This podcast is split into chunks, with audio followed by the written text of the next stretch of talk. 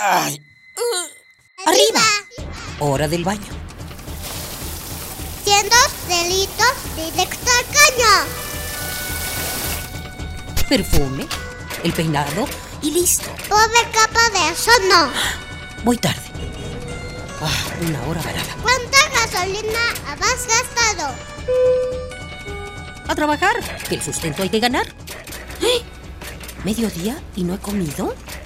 Dame uno para llevar, por favor. ¿Me regalas una bolsa? Mucho plástico en el suelo. Detente, detente. ¿Miraste tu paso por la Tierra? Es tiempo de conocer mi huella. Tu huella.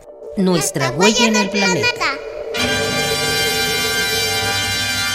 ¿Cuántos platillos llegan a tu mente cuando piensas en comida típica mexicana? Piensas en sopes con queso doble crema, en frijoles puercos, en chocolate caliente. ¿Qué tan mexicana es esa comida? Si tomamos en cuenta que el maíz es importado de Estados Unidos. También el frijol. Y el cacao es comprado en África.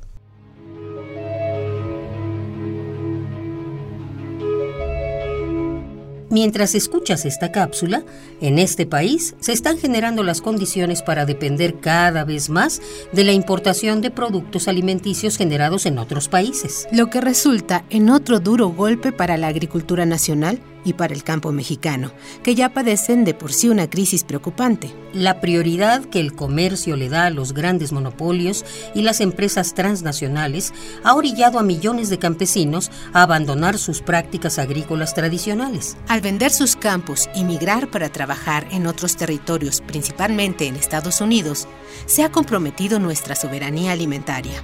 Es decir, nuestro país depende de otros países para alimentar a su población, lo que no le permite garantizar los derechos de los campesinos para acceder a la tierra, el agua o los apoyos económicos necesarios para la producción. Los números son alarmantes.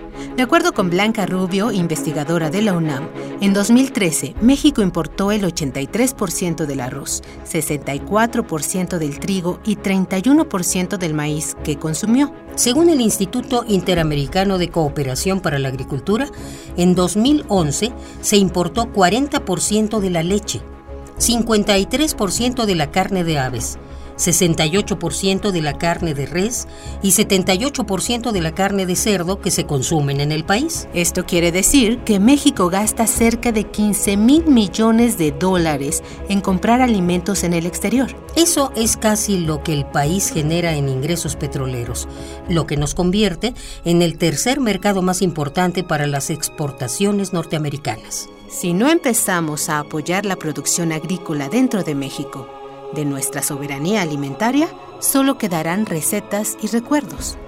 Si deseas aprender más acerca de cómo defender la soberanía alimentaria de un país o localidad, acércate al programa universitario de Estrategias para la Sustentabilidad.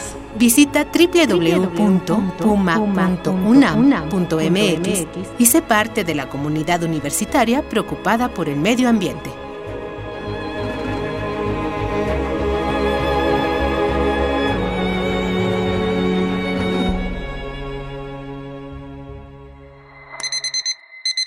Ay.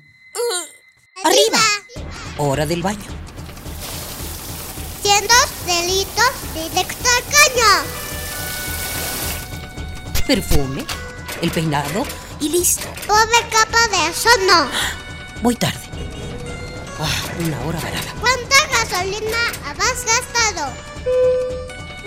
A trabajar, que el sustento hay que ganar. ¡Eh! ¿Mediodía y no he comido?